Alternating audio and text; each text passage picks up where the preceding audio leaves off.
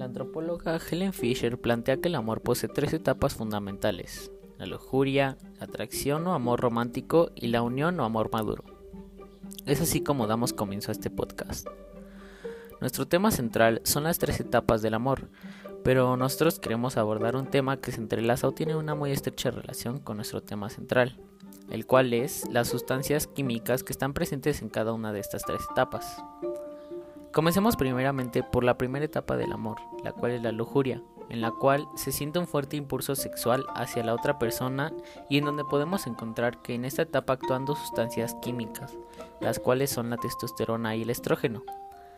Primeramente la testosterona es una hormona esteroidea sexual del grupo andrógeno. Su función principal es formar los órganos de reproducción masculinos y controlar el desarrollo corporal. Pero volviendo al amor, la testosterona juega un papel muy importante en el deseo sexual. Los estrógenos, por otro lado, se encargan principalmente de muchas funciones relacionadas con el ciclo menstrual y la fertilidad en las mujeres. En el amor nos referimos que los estrógenos influyen en las emociones femeninas según su nivel, creando cierta inestabilidad en el humor. Pasemos así a la segunda etapa del amor, la cual es la atracción o amor romántico y a medida que pasa el tiempo otras áreas cerebrales comienzan a activarse paulatinamente, superponiéndose a aquellas activas durante el periodo anterior. Es por ello que conlleva otras sustancias químicas las cuales son la dopamina, la serotonina, la feniletilamina y la norepinefrina. La dopamina es una hormona y neurotransmisor.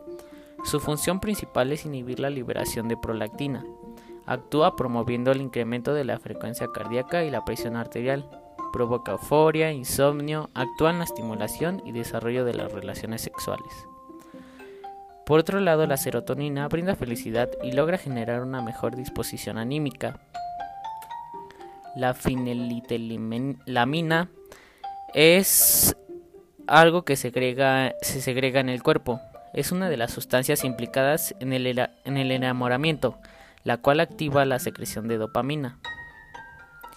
Por otro lado, la norepinefrina, derivada de la dopamina, eh, produce euforia, energía excesiva, insomnio y pérdida de apetito.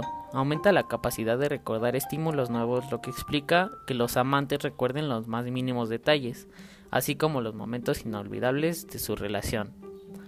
Por último, la tercera etapa es la unión o amor maduro.